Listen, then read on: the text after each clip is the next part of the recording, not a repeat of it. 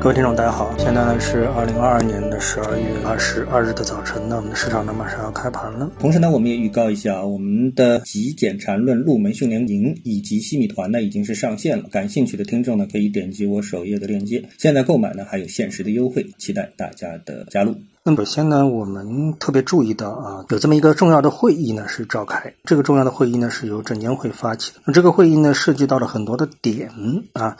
那我觉得这些点呢其实都非常的重要。比如说第一个点是深入推进股票发行注册制改革。那么这个消息呢，我觉得就是跟新股发行的频率有关啊。最近呢有很多的投资人也在问我这个问题啊，因为呢都是一些老的投资人，所以他们对新股发行的频率啊一直都有问题，因为这是一个历史阴影。啊，因为在历史上，新股发行这样一个频率对市场肯定是一个负面的影响。但是我告诉大家呢，我们现在的市场跟过去的市场呢，已经是有一些明显的不同了。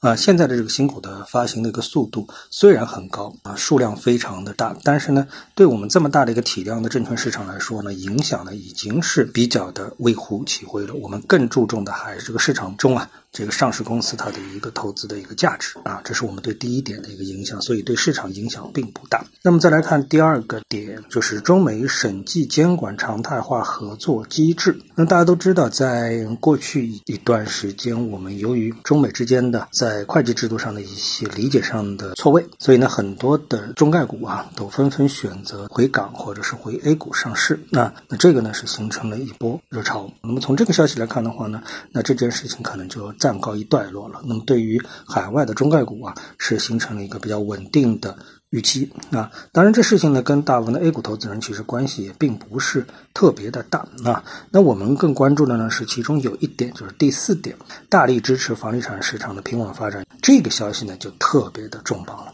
啊，因为对于我们的 A 股投资人来说啊，印象当中或者说在实际操作当中，对于重组、对于借壳上市，就是特别的一个青睐。首先，房地产行业啊，我们看到这利好啊，是源源不断，这是一个大的一个基础，对吧？第二，这个利好呢，又开始增加了一种更有爆发力的利好啊，那就是重组、借壳。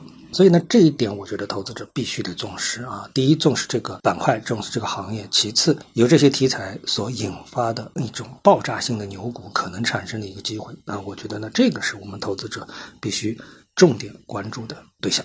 啊，那么现在呢市场呢，由于啊整个一个卫生状况的一个情况呢，是处于一个相对低迷的一个状态。那那这种低迷的状态呢，我们看到实际上政策啊没有忘记在布局。那么作为个人投资者，是不是你也不要这个轻易的放弃布局的一个机会呢？哎，我觉得呢，今天呢就用拿这样一些观点呢跟大家来做一个交流啊。今天呢，跟大家聊到这里啊，那么各位呢有什么想法或者是感受啊，欢迎在评论区呢一起交流，也希望各位啊多多点赞、转发、订阅我的频道专辑啊，我们下期的节目时间再见。